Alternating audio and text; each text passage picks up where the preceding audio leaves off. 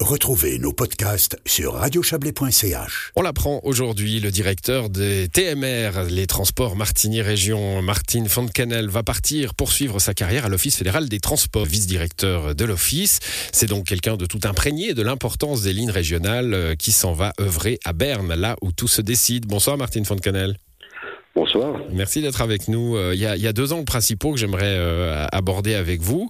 Euh, c'est évidemment les deux concernent l'importance de, ces lignes régionales. Hein. La, première, c'est je me suis souvenu en, ces, derniers temps en voyant beaucoup de projets importants pour les transports publics du Chablais, par exemple. On parlait encore il y a, quelques jours de, de l'Aisin et des développements importants de la ligne Aigle-Lézin. et je me suis souvenu qu'il y a dix ans, hein, j'ai recherché, c'était même un peu plus 11 c'était en 2012. Il y avait une offensive à Berne sur les lignes régionales. Il y avait un, un, une exigence de rentabilité. Beaucoup d'entre elles étaient menacées. On a complètement changé de doctrine aujourd'hui. Alors on a, d'une part, on a eu de la chance qu'entre temps, il y a le fonds d'investissement pour les, infra les, infrastructures qui qui a été mis en route, qui a permis de moderniser toutes ces lignes régionales qui ont une euh, importance très très marquée dans surtout dans les, régions périphériques comme les différentes vallées et surtout, je pense qu'il y a aussi une réflexion qui s'est mise en route pour euh, transférer de plus en plus des, des, des personnes, des, des, trafics individuels sur les transports publics.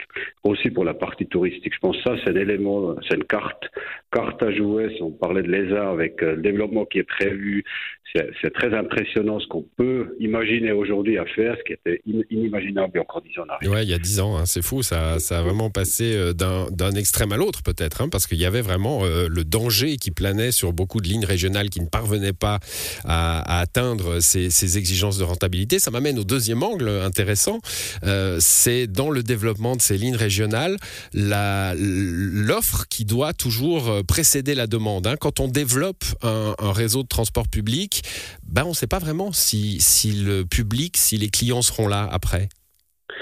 C'est juste, donc c'est toujours un petit, euh, un petit jeu qu'on qu doit avoir entre est-ce que je mets en place une offre en amont de la, de la demande ou est-ce que j'attends la demande?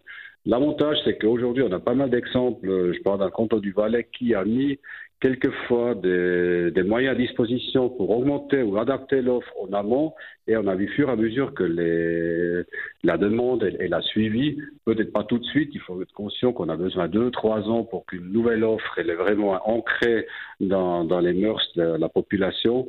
Et finalement, à fur et à mesure, on a pu constater qu'il y a une augmentation de la fréquentation, il y a une adaptation du comportement global, ce qu'on voit aujourd'hui qu'au niveau des jeunes, il y a de moins en moins des gens qui font le permis à 18 ans, c'est plutôt maintenant 25. Donc, il y a une pensée transport public qui a pu être développée à travers de mise en place des offres. Mmh supplémentaires. C'est la, la poule et l'œuf. Hein. On ne sait jamais euh, si c'est la poule ou l'œuf qui, qui, vient d'abord.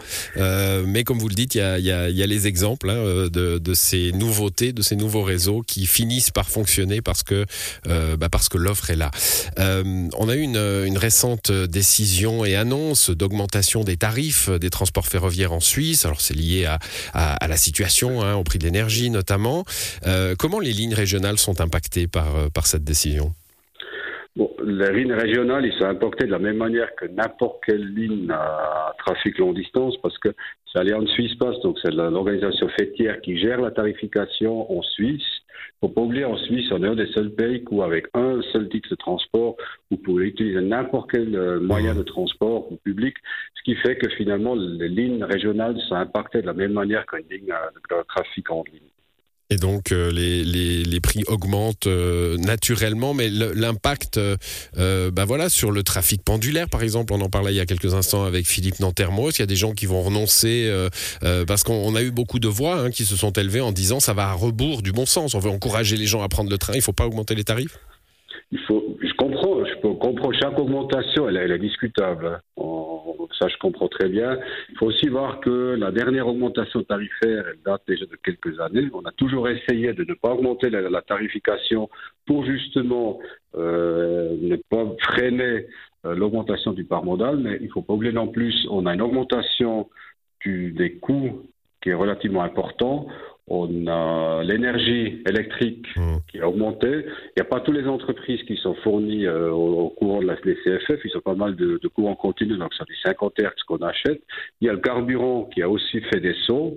Et à un moment donné, ces coûts, il y a un impact sur le coût de production de la de n'importe quelle entreprise de transport. Et finalement, c'est aussi à un moment donné, euh, la Confédération, les cantons, ils participent au coût non couvert, mais là aussi, on a eu l'information comme quoi l'enveloppe sera plutôt réduite qu'augmentée, donc il faut trouver l'équilibre entre augmentation de coûts, possibilité surtout de ne pas réduire les prestations.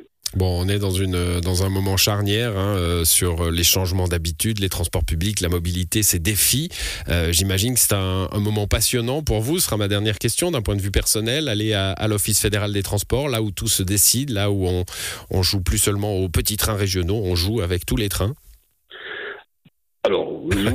Et les mot, voitures, hein, on va dire ça comme ça, mais, mais effectivement, je crois que c'est un élément, je veux dire, à l'Office de transport, une, stratégie qui doit être vue au niveau national, et je pense, de mon côté, d'amener la vision de petits trains, des éléments de- du jour de l'entreprise euh, régionale de transport pour les amener, cette, cette vision aussi au niveau de, de l'Office fédéral de transport, je pense ça peut être un atout. Je considère ça comme un atout et surtout ça permet de comprendre les deux côtés et finalement l'offre de transport public en Suisse aujourd'hui, je considère, elle est relativement, euh, comment dire, elle est plus que correcte et à chaque fois qu'on augmente euh, l'offre, on voit que la demande suit et je pense qu'il faut bien trouver le bon équilibre entre qu'est-ce qu'on peut investir dans l'infrastructure, quels sont les futurs concepts d'horaire. On sait que l'horaire 2025 en Suisse romande, qui va être euh, un changement relativement important, peut être un exemple pour trouver d'autres solutions dans le futur. Je pense c'est tous ces défis-là qui sont très très intéressants, en sachant que, comme disait l'UTP, le, directeur de l'UTP, Wallis de Kulberg, toujours, les transports publics font partie de la solution pour la réduction des Mhm. CO2. Très bien, bah merci à, à vous d'être passé dans cette émission, Martine Foncanel, et puis bon vent à vous à, à Berne, à l'Office des transports. Bonne soirée. Merci beaucoup, bonne soirée.